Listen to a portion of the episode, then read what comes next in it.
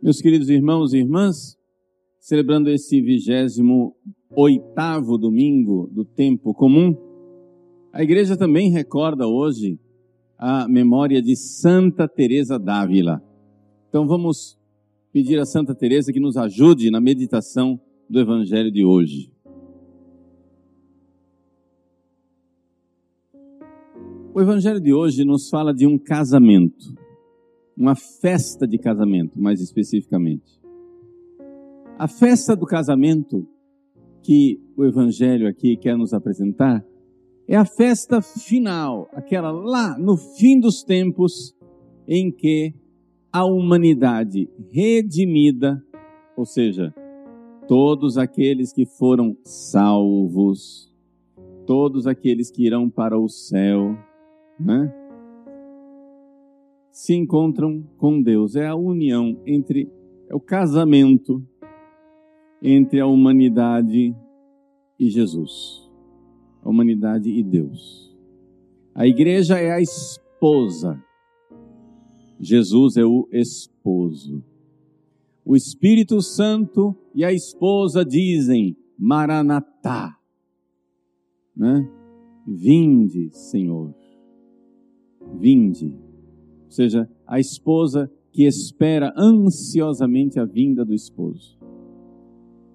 Para explicar, no entanto, este casamento que vai acontecer no fim dos tempos, o Evangelho nos conta, Jesus nos conta uma parábola que não parece uma parábola muito realística, não parece real.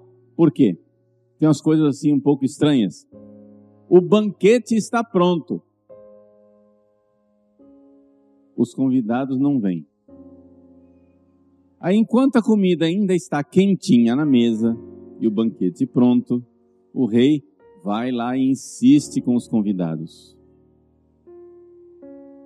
Os convidados não somente não escutam, não fazem caso, não meditam, depois nós vamos ver essa palavra aqui, não meditam sobre esse convite, como eles também pegam os servos enviados pelo pai do noivo e matam e fazem crueldades.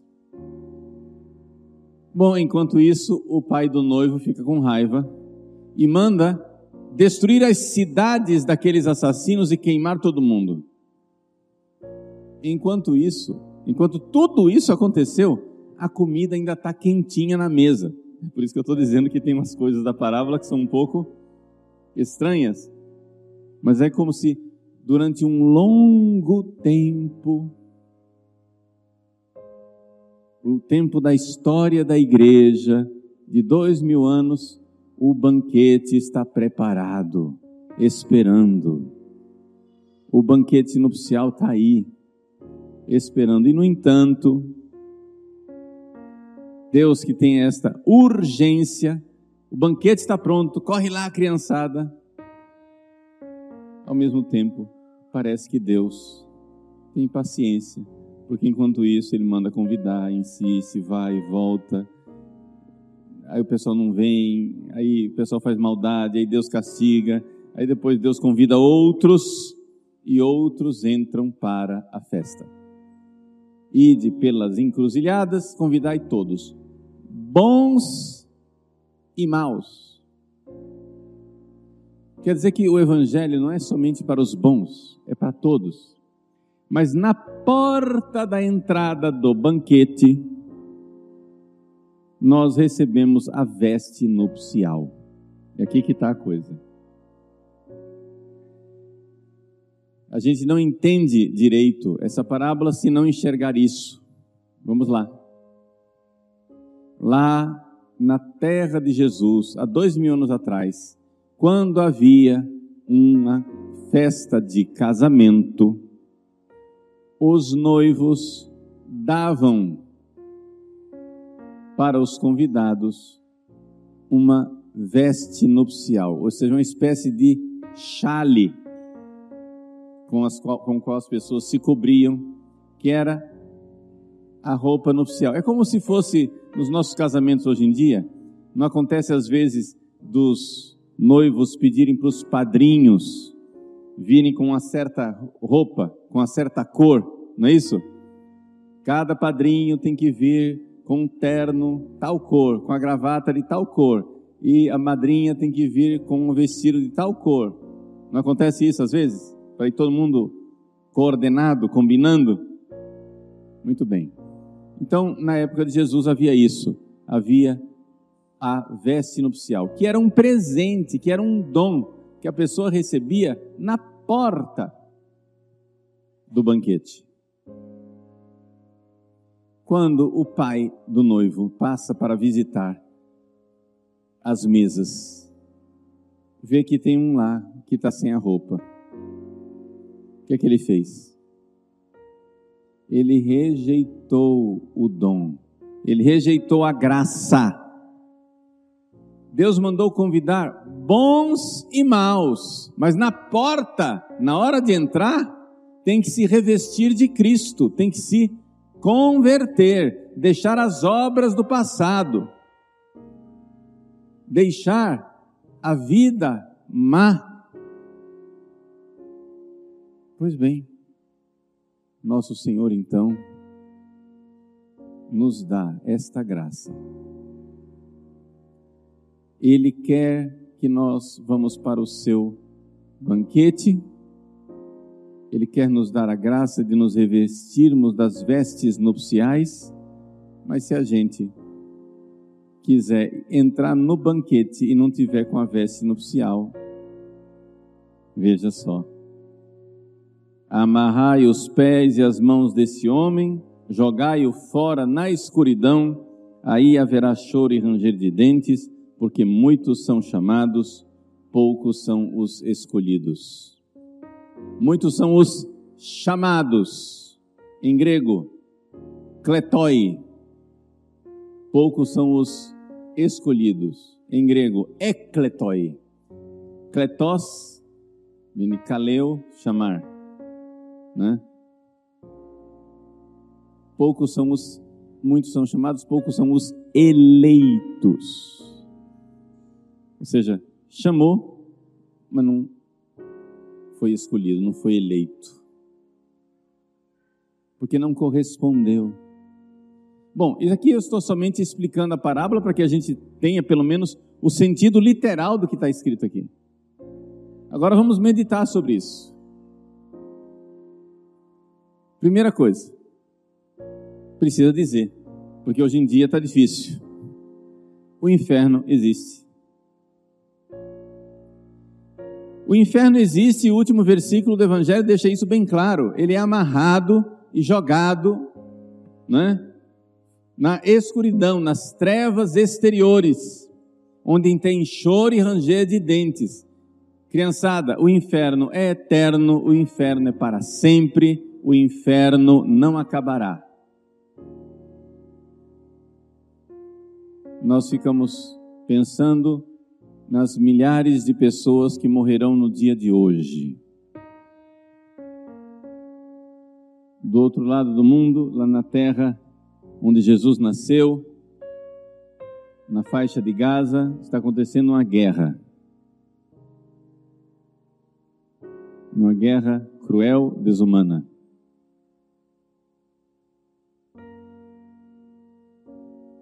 Nós dirigimos o nosso coração e as nossas orações pedindo a paz, mas não somente a paz.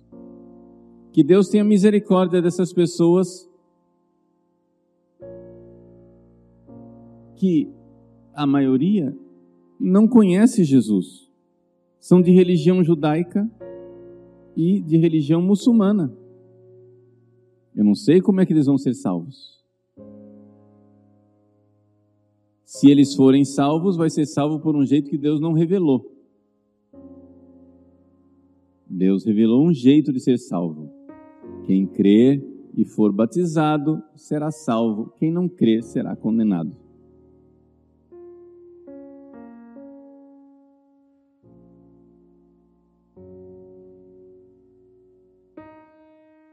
Não estou condenando ninguém ao inferno. Eu estou simplesmente abismado com o coração aflito e rezando, Senhor, se tiver um jeito de salvar essa gente ainda, salva. Deus é quem sabe. Ele não revelou como é que ele salva esse tipo de pessoa. Ele só revelou que a gente pode ser salvo pelo batismo e pela fé. Quem não é batizado e não tem fé, ele não revelou como é que pode ser salvo. Coração aflito, coração cheio de caridade, de amor abrasado por essas pessoas. Mas também humilhado diante do mistério daquilo que nós não sabemos. Não adianta correr em conclusões precipitadas. Não, imagina, Deus chama todo mundo, olha aí, ó, tá aqui, vai nas encruzilhadas, chama aí quem quiser, bons e maus, todo mundo, oba, e todo mundo vai entrar no banquete. E a parábola pela metade. Esquece a história do dono da casa, do pai do noivo que passa no banquete. Ops, cadê a veste nupcial? Cadê a sua veste batismal? Está entendendo? O que é que é aquela veste que a igreja nos dá no dia do nosso batismo? É esta veste aqui que você vai exibir no dia do banquete. Então, corações cheios de caridade ardente, confiantes na misericórdia de Deus. Né? Hoje, o Papa Francisco publicou uma carta em homenagem aos 150 anos de nascimento de Santa Teresinha do Menino Jesus. Olha só, hoje é dia de Santa Teresona, Santa Teresa d'Ávila. E no dia de Santa Teresa d'Ávila, o Papa Francisco publicou uma carta em homenagem aos 150 anos do nascimento de Santa Teresinha, que foi no dia 2 de janeiro desse ano. Nós estamos em outubro, foi em janeiro os 150, ok? Só para não se perder e não confundir as Terezas. O nome da carta que o Papa Francisco publicou é C'est la confiance. É a confiança. É a confiança na misericórdia de Deus. Nós precisamos ter confiança na misericórdia de Deus. Mas essa confiança na misericórdia de Deus, não é? Diz o Papa, é aquela confiança que Santa Teresinha teve na conversão de Pranzini. Vamos contar a história de Pranzini. Pranzini era um estuprador assassino que foi condenado à morte e antes de ser guilhotinado, né? antes de ser executado, Terezinha rezou pela conversão dele. Ela tinha 14 anos de idade. E fez penitências. E convidou Celina, sua irmã, vamos rezar pela conversão do Pranzini. Quando faltava alguns dias para o Pranzini ser executado, ela, com o coração aflito, leu no jornal: Pranzini recusou o confessor. A igreja tinha enviado um padre para confessar Pranzini, para ele morrer arrependido antes de ser executado. Mas ele se recusou. Santa Teresinha ficou, rezou mais intensamente. E aí, Deus deu a ela, são santos místicos, deu a ela a convicção de que Pranzini seria salvo. Como assim? De uma forma misteriosa. Ela só queria um sinal para confirmar aquilo. Quando Pranzini morreu, no dia seguinte, ela pegou o jornal La Croix, escondido do pai, pegou o jornal e foi ler. Pranzini, antes de morrer, pediu para beijar o crucifixo. Ah! Contrição perfeita. Pranzini foi salvo. É o meu primeiro filho espiritual. Então vejam, a confiança na misericórdia de Deus, que Deus tem caminhos para salvar as pessoas na sua infinita misericórdia. No caso do Pranzini, foi a aceitação de Jesus. Quem for batizado, quem crer e for batizado será salvo, quem não crer será condenado. O Pranzini, mesmo nos 45 minutos, na prorrogação do segundo tempo, Pranzini subindo ao cadafalso, beijou o crucifixo. Ali ele aceitou, ele teve fé. Ai, padre, mas ele não se confessou. Mas Deus pode dar a um arrependido na hora da morte, batizado, que crê em Jesus, a contrição perfeita. E isso abre a porta dos céus. Essa é a confiança. Então, nós rezamos confiantes na misericórdia de Deus, esperando que Ele tenha caminhos que nós desconhecemos. Mas enquanto nós não sabemos esses caminhos que não serão revelados nessa vida, nós devemos lutar para evangelizar. Nós somos esses servos do pai do noivo que vai convidar as pessoas: venham, venham, venham, tem o casamento, recebam a veste nupcial, se convertam, creiam no evangelho, sejam batizados, mudem de vida, vamos entrar no banquete. E aí, essa entrada no banquete, ela tem uma nota interessante aqui no Evangelho. O Evangelho diz assim: que os servos foram lá, disse, vinde para a festa, né? Dizei aos convidados: preparei o banquete, os bois e animais cevados já foram abatidos, tudo está pronto, quer dizer, a comida está quentinha na mesa. Urgência escatológica de Deus. Vinde para a festa. Mas os convidados não deram a menor atenção. Essa palavra não deram a menor atenção em grego é uma palavra que ressoa aos ouvidos de quem conhece grego a palavra meditação. Não meditaram sobre esse convite. Não é exatamente a palavra meditação, mas é da mesma raiz. É da mesma raiz. E isso nos leva a falar de Santa Teresa, a santa do dia de hoje, e com isso concluímos a nossa homilia. Vejam, o evangelho, ele chega até nós. Mas como é que você vai garantir que você vai chegar lá nas núpcias do cordeiro com a veste ainda intacta? Que você foi batizado já faz hora. Você foi batizado há muitos anos atrás, quantos pecados você já cometeu? E se você chega lá no banquete, o pai passa revisando aí, opa, tá sem a roupa, fora, trevas exteriores. Como que a gente evita essa miséria? Vejam, os convidados primeiros, eles não meditaram verdadeiramente a palavra de Deus, não deram atenção à palavra de Deus. Meus queridos, nós precisamos ter uma vida de oração. Santa Teresa d'Ávila, grande doutora da igreja, nos ensina que a vida espiritual não progride não vai para frente, não se assenta na nossa vida se nós não fizermos oração de meditação. Não adianta só rezar. Rezar é bom, mas a nossa oração tem que se aprofundar. Você tem que ter oração íntima com Deus para garantir isso. Quem reza se salva, quem não reza se perde, diz Santo Afonso. Você precisa ter amizade com Deus. Que é isso, padre? Larga de ser rigoroso. Deus é amor.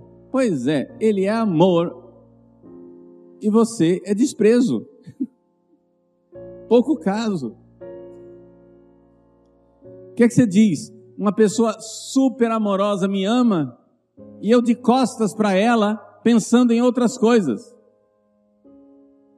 Como é que é isso? Deus é amor e você é pouco caso, desprezo, falta de atenção. Não deram a mínima atenção, diz o Evangelho. E é esta gente que não dá a mínima atenção que faz as barbáries, as crueldades. A gente vê claramente que tem gente que não está nem aí para a vida de oração e termina fazendo crueldades. Na hora do vamos ver, eles fazem maluquices. São capazes de mentir, de roubar, de matar os outros, pelo menos no coração, se não, se não puxa o gatilho, pelo menos no coração mata, calunia, mente, faz todo tipo de trapaça, toda coisa, todo tipo de comportamento demoníaco. Porque se você é filho de Deus, você se deixa modelar, deixa seu coração modelar por Deus. É a veste nupcial. Ouve a palavra, medita a palavra, escuta a palavra, reflete a palavra. Você precisa organizar a sua vida e ter tempo de oração íntima todos os dias. Pega pelo menos meia hora por dia. Ah, eu não tenho tempo. É, puxa o relatório do seu celular, vai. Puxa.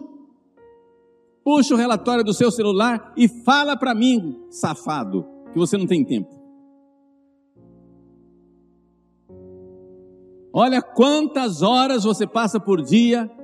Tá lá o relatório. Para você não mentir. Não, eu nem não olho o celular. Puxa o relatório, sem vergonha. Não sei quantas horas de WhatsApp, não sei quantas horas de Instagram, não sei quantas horas de YouTube. Aí você fala para mim que não tem tempo de rezar, sem vergonha. O que é que você medita o dia inteiro? Sim, porque você fica meditando o dia inteiro. Esse pessoal não deu atenção para o convite do Senhor da festa, porque estava dando atenção para outras coisas. Almas tíbias. A alma tíbia não se agrada das coisas de oração, mas se agrada muito e se lambuza com as coisas do mundo. almas tíbias, que estão na igreja no domingo, mas como não rezam e passam a vida meditando maluquices do mundo, terminam fazendo atrocidades. Aí que você vê aquele católico de missa dominical, dizimista, engajado, né, nos movimentos e pastorais, etc., fazendo coisa que nem Deus acredita. Jesus de lá do céu fica olhando assim, na linguagem cuiabana, Jesus diz: Agora de onde? Chia é. Chia é o grau dele.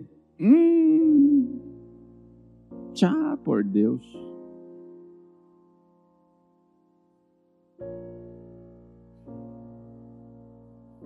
Como que gente católico é capaz de fazer maluquices? porque a semente caiu na terra, brotou alegremente, mas não tinha raiz. Seja pelo pedregulho, quando saiu o sol da provação e do sofrimento, caiu fora. Ou pelo espinheiro das preocupações mundanas, caiu fora. E aí você não vai para lugar nenhum sem meditar a palavra.